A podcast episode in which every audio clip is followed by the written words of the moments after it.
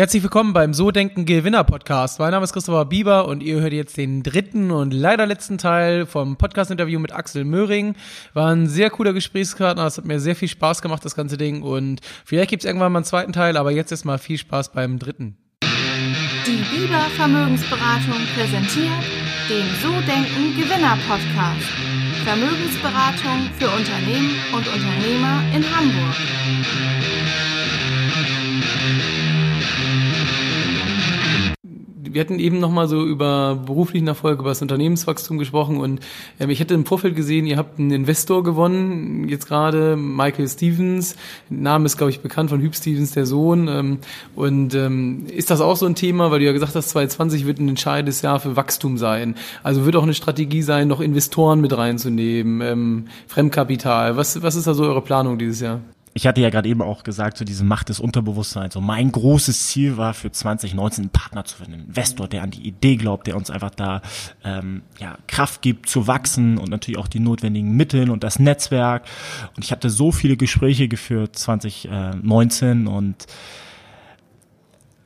sehr, sehr viel gelernt, sehr, sehr positives Feedback bekommen. Aber am Ende war es so, keiner hat so gesagt, boah, ich mach das, ich bin drin, so, ne? So, ja, cool, müssen wir verfolgen wir und äh, schauen wir uns an, aber keiner war so dieses hundertprozentige Commitment und dann hinterfragt sich natürlich schon so, ne? So gehst dann ins äh, vierte Quartal, so, oh, das habe ich mir vorgenommen, so die anderen äh, fünf Ziele habe ich alle erreicht oder erreiche ich bis zum Ende des Jahres, aber dieses eine große Ziel, was du dir vorgenommen hast, da scheitere ich da jetzt, aber klar, auch da lernst du draus, ne? wenn du dann so, so einen Pitch machst und dann kriegst du Feedback und dann sagst, okay, hätte ich die nochmal anders angeben oder hinterfragst du natürlich, ist vielleicht auch die Firma gar nicht äh, für diesen Step bereit oder das Produkt, ähm, wovon ich allerdings komplett überzeugt bin, aber natürlich hinterfragst du. Es muss ja Gründe geben, warum Leute das nicht so sehen wie du. Ne? Man ist natürlich auch sehr, sehr schlecht oder verkauft man schlecht, ne? ist, kann man das nicht gut transportieren.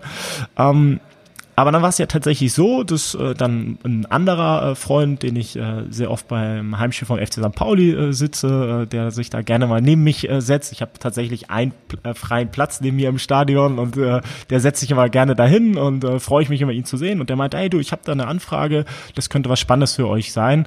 Und hatte mir halt Michael äh, vorgestellt.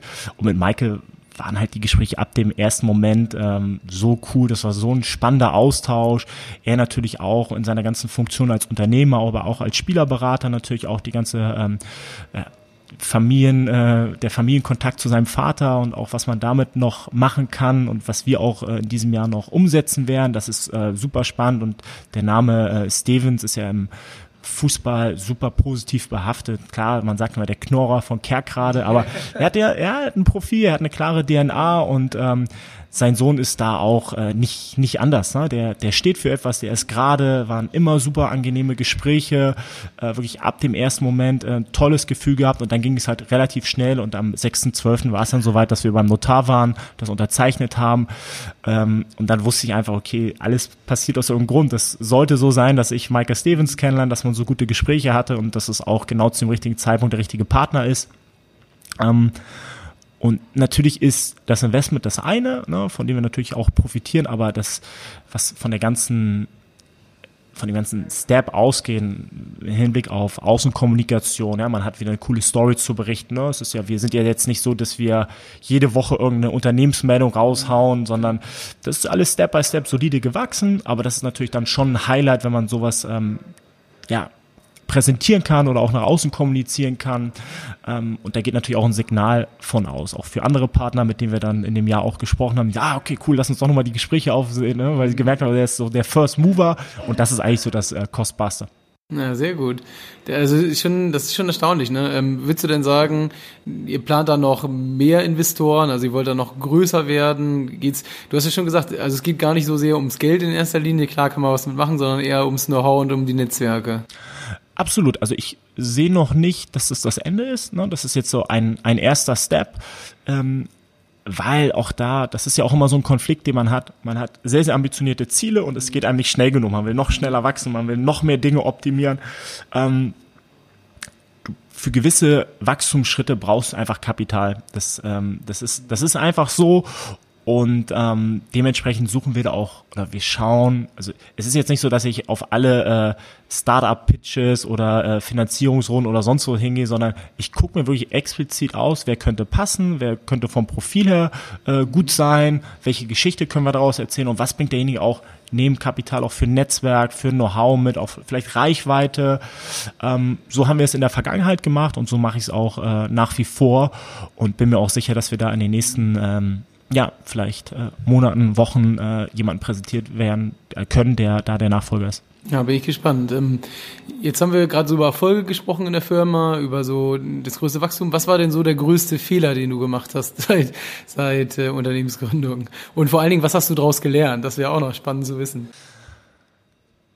Mm, ich bin ein sehr sicherheitsorientierter Mensch.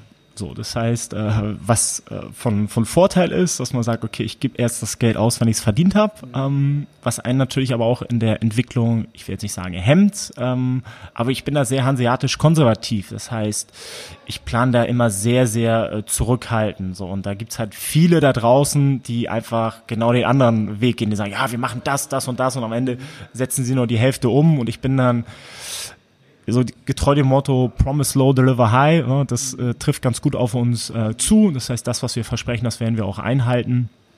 Ähm, das heißt, da auch nochmal mehr Risikobereitschaft zu gehen, also immer in überschaubaren Rahmen. Aber ich glaube, das hätte ein paar Sachen auch beschleunigt, wenn man da nochmal Ticken schneller äh, die Entscheidung trifft, nochmal ein bisschen mehr risikobereit ist zu gehen, ähm, auch nochmal mehr bereit ist zu investieren.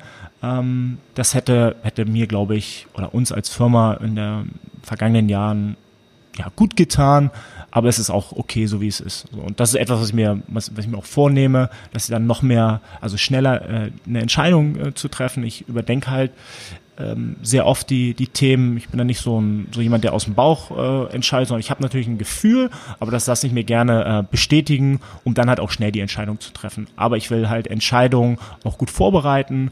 Ähm, genauso wie ich mich auch immer auf äh, Partnerproduktion oder Themen vorbereite. Ich bin davon überzeugt, dass Vorbereitung das A und O ist, ist ein ganz, ganz wichtiger ähm, Bestandteil für den Erfolg. Das stimmt. Und aber gab es denn so einen großen Fehler? Also weiß ich nicht. Ihr habt, solltet was für real machen und habt HSV aufgeschrieben oder so. Gab so, gab so, gab so eine Riesengeschichte, wo ihr, wo du gedacht hast, ach du, ja große Scheiße. Jetzt, ich, jetzt, das war's sozusagen. Was habe ich, genau. was hab ich, was hab ich da gemacht? Ja. Ähm, nee, Gott sei Dank nicht. Ähm, klar, wir machen jeden Tag kleine Fehler, ne? wo ich immer sage, oh, das hätten wir, das Thema hätten wir besser aussuchen können äh, oder wir hätten es besser kommunizieren können äh, oder warum habe ich dann im Nachhinein ist man immer schlauer, vielleicht auch mal eine falsche Person eingestellt, aber das sind Erfahrungswerte, ne? also es sind dann äh, wirklich, daraus lernt man dann und dementsprechend toi toi toi keine Riesenfehler, die ich dir jetzt äh, benennen kann, wo ich sage, boah, da bin ich so krass auf die Nase gefallen. Also das hat. okay. Ähm, ich würde gerne noch mal so ein bisschen Bereich wechseln. Einmal so Thema Marketing und Investition. Ähm, ihr habt jetzt einen Investor mit reingenommen. Was sind so Themen, wo du im Unternehmen Geld investierst? Also in welche Bereiche und was hat am meisten Wachstum gebracht? Ins Personal. Absolut. Also das kann ich dir ganz klar beantworten. Ähm, ich investiere ins Personal, weil ich da ähm, viel Potenzial sehe und da das äh, Geld am besten äh, aufgehoben ist. In meinen Augen, also zu, zu, unserem jetzigen Zeitpunkt in der Firma, wo wir sind, wirklich noch mehr ähm, Experten ins Team holen für die jeweiligen Bereiche. Das ist so der äh, die Strategie, die wir fahren. Ähm, Klar kann man auch äh, ins Equipment, ins ganze Setup, äh, auch in Look and Feel investieren. Da haben wir sicherlich auch noch sehr, sehr viel äh, Potenzial. Aber in erster Linie sind so die Hauptbereiche, auch wo wir jetzt quasi das Investment von Michael ist ins Personal geflossen. Hm, okay, also wirklich Mitarbeiter einstellen. Und äh, jetzt Wachstum, bringt das auch Wachstum dann tatsächlich, nur weil du neue Leute hast oder dann auch für den Vertrieb in erster Linie? Ähm, absolut. Ne? Man muss das halt langfristig sehen. Ne? Wenn du die richtigen Leute einstellen, wenn du die richtigen Leute einstellst, ist ja immer das Wunschdenken, dass jeder absolut auf seinen Stärken und auf seiner Passion arbeitet. Und äh, das habe ich jetzt zum Beispiel total gemerkt, dass es gut ist, Leute zu haben, denen du Sachen abgeben kannst und die in den Bereichen auch Profis sind und auch besser sind als du. Ähm, das ist extrem wertvoll, dass wirklich jeder nur auf den Themen arbeitet, wo er seine Passion und seine Leidenschaft hat. Ähm, das geht nicht immer, äh, weil es einfach viele, viele Themen gibt. Man ist ein kleines Team, ähm, da ist das nicht immer äh, selbstverständlich aber das ist etwas, was ja, uns extrem nach vorne gebracht hat. Hm, okay. Und ähm, so Thema Reichweite, ihr lebt ja von Content, aber natürlich in erster Linie jetzt nicht nur den zu produzieren, sondern dass er dann auch geschaut wird. Und ihr habt jetzt mittlerweile Millionen Zuschauer. Ähm, wie macht ihr das? Also wie ist da so die Strategie? Weil, ganz ehrlich, wenn man so heute guckt, wenn ein Unternehmen so aus meiner Sicht in die Breite will, dann muss es halt ganz viel Geld in Werbung investieren. Aber es ist ja bei euch, glaube ich, auch organisch ein Stück weit gewachsen. Wie, was, was sind so da eure Strategien? Wie macht ihr das? Auch Werbung? ähm, Community, wie, wie funktioniert das? Auch da ist immer gut zurückzublicken, wo kommt man her? Wie haben wir es damals gemacht? Äh, wir sind ja mit der Community gewachsen. So, ne? Wir haben dann das erste äh, Video hochgeladen und so die, äh, die, die ersten Follower, das waren dann Jurek und ich. das waren die ersten zwei Likes. Aber dann ist auch schön zu sehen, wie man dann auch so sein ganzes Umfeld, natürlich auch das ganze Fußball, Fußballerumfeld, die ganzen Trainer, die ganzen Spieler, die man kennt, ähm, wie die organisch dann an das Thema geführt wird. Ey, hast du schon gesehen das Video von Elke? Nee, kenn ich nicht, schaue ich mir mal an, oh cool. Und dann folge ich der Seite. Ähm, das hat bis dato sehr, sehr gut funktioniert, also durch dieses Mund-zu-Mund-Propaganda. Ähm, wir haben da noch nie irgendeine große Werbekampagne gefahren, irgendwie, dass wir Instagram-Fans äh, kaufen. Das ist für uns undenkbar, sowas, sowas zu machen, sondern wirklich, das soll organisch wachsen, indem wir natürlich die Leute abholen, indem wir ein vielfältiges Angebot äh, haben, indem wir coolen Content haben, der die Leute begeistert. Ähm, und jetzt irgendwie so eine, ja, Kampagne, um irgendwie noch mehr Follower zu gewinnen, das, das sehe ich ehrlich gesagt nicht. So einer der Bereiche, wo wir zum Beispiel auch investieren wollen, wäre eine, eine Kampagne zum Zehnjährigen. Ähm, wir planen mit äh, KickTV quasi den Launch einer OTT-Plattform, einer Dachmarke von dem Regionalangebot. Und da ist es einfach eine Herausforderung zu sagen, okay, die Leute, die vielleicht Elbkick TV vor zehn Jahren oder vor neun oder acht Jahren kennengelernt haben, es hat sich extrem weiterentwickelt, so um das einfach nochmal klar zu kommunizieren, wofür steht man, wer ist man einfach äh, auch im Markt, welche Position hat man, welche Rolle und wie will man auch wahrgenommen werden. Wenn du die ersten Videos von uns anschaust, dann lass du dich kaputt. Ja. ja? Äh, aber das ist auch völlig in Ordnung, aber wir haben uns halt weiterentwickelt und das quasi nochmal ähm, allen Leuten sichtbar zu machen, allen Leuten zu zeigen, so hey, wir haben uns weiterentwickelt, Apekick ist erwachsen geworden, äh, im Grundtenor ist immer noch das gleiche, ja, die Geschichten der Amateure, aber jetzt sind wir halt die Champions League und früher waren wir ähm, die Kreisliga vom ganzen Umfeld, vom ganzen Look and Feel, von der ganzen Marke. Ähm, das wäre nochmal ein Punkt, wo ich sage, da würde ich, oder da werden wir auch investieren. Ja, man, man sieht das ja, wenn man sich eure Videos anschaut, ähm, das ist ja, als wenn man jetzt irgendwie Sky gucken würde, ist schon sehr ähnlich. Also es ist auch von der Qualität, wenn man sich das vom Bild und so anguckt, ich finde schon, das ist sehr, sehr nah dran. Also ich habe mal so ein bisschen reingeschaut im Vorfeld, ähm, erwartet man jetzt nicht, wenn man hört Amateurfußball, muss man ganz ehrlich sein, sondern das ist schon ein Profiniveau so von dem, was ich gesehen habe, finde ich, sehr, sehr weit. Ähm, aber nochmal so. Noch ein, ein Punkt dazu, weil du es angesprochen hast. Ich glaube, das ist auch ganz, ganz wichtig in der Differenzierungsstrategie gegenüber den Partnern.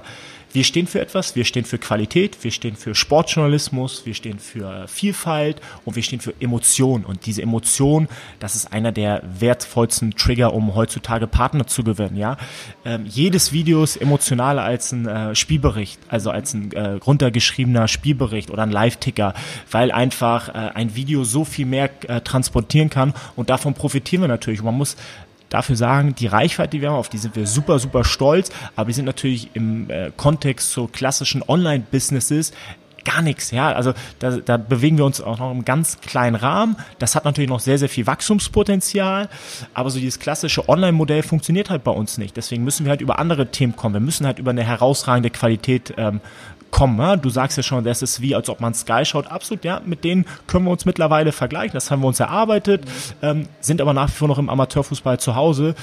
Aber genau diese Differenzierung, Strategie auch anderen Partnern gegenüber, ähm, ist das, was es so äh, wertvoll macht.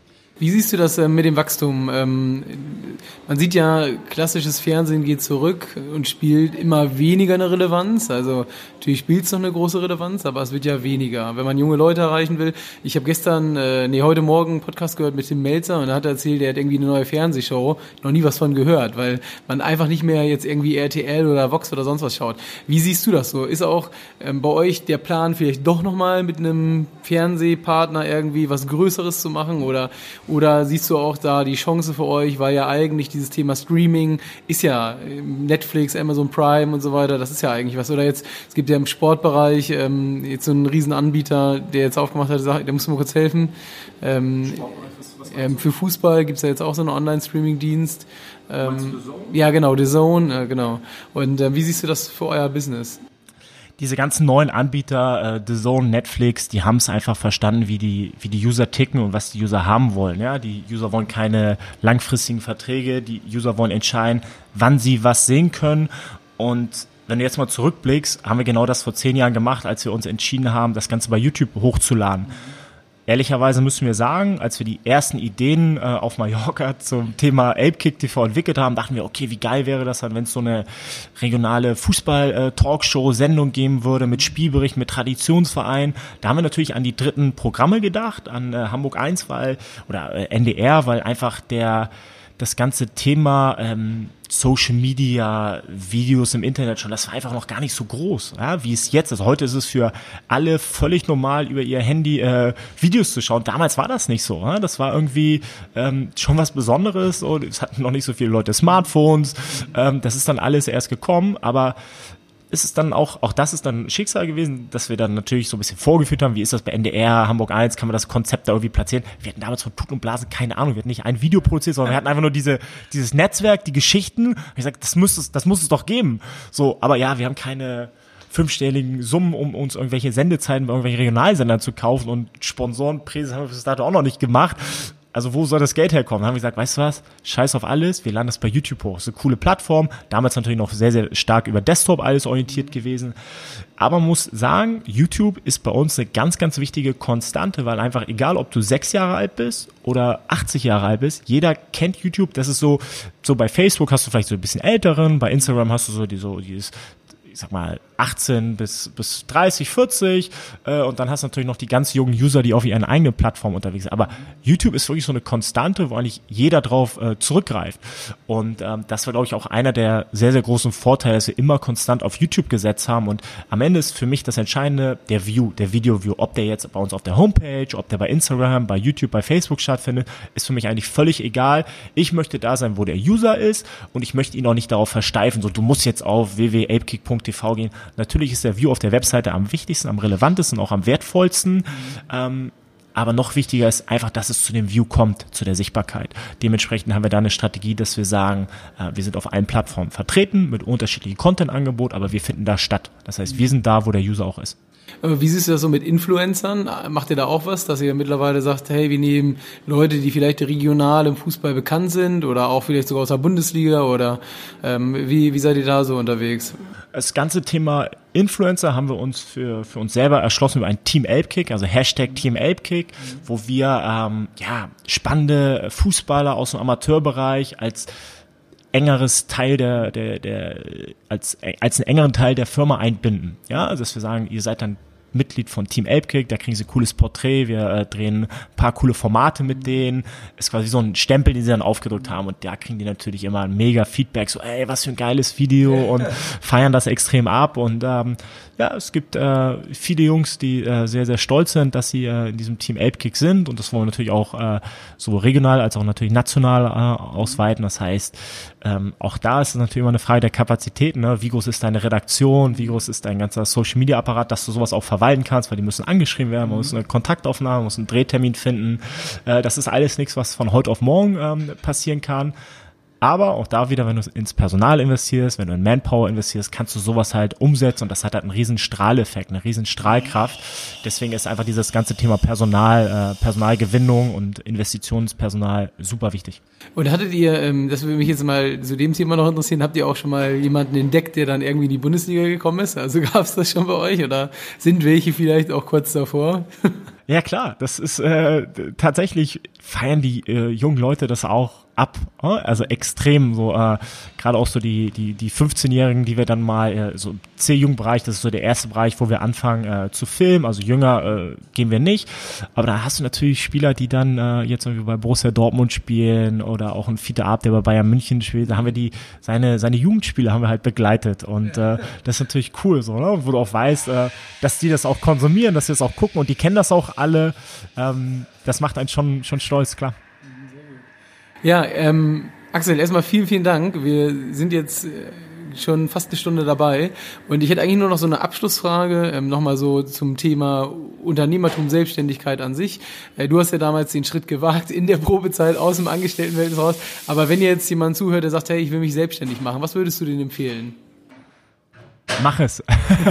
tu es. Äh, es, ist der, es ist der richtige Weg. Es ist ein spannender Weg. Es ist abenteuerlich. Äh, es hat extreme Höhen, extreme Tiefen. Es ist aufregend. Ähm, es ist ein ganz tolles äh, neues neues Leben, was man dann äh, an, angeht. Man muss sich natürlich sehr äh, gut selbst ähm, organisieren. Man muss eine brutale Disziplin haben. Man muss wirklich für sein Thema brennen aber man kann halt auch dann die Freiheit äh, erlangen, die das äh, kostbarste ist, äh, was man ja in meinen Augen erreichen kann. Ne? Wirklich äh, Freiheit, sowohl finanziell, aber auch natürlich zeitlich, dass man sich seine Sachen einteilen kann. Ähm, ja, machen. Vielen Dank für das Interview. Sehr gerne, danke dir. Ciao, ciao. Ciao. Und schon ist wieder zu Ende. Ähm, wenn du den Podcast gut fandest, dann hinterlass gerne 5-Sterne-Bewertung bei iTunes, folg uns in den sozialen Medien, schreib eine Rezension, alles, was unserer Reichweite vielleicht ein Stück weit hilft, empfehle uns an Freunde und ich freue mich, wenn du nächste Woche wieder mit dabei bist. Ciao, ciao.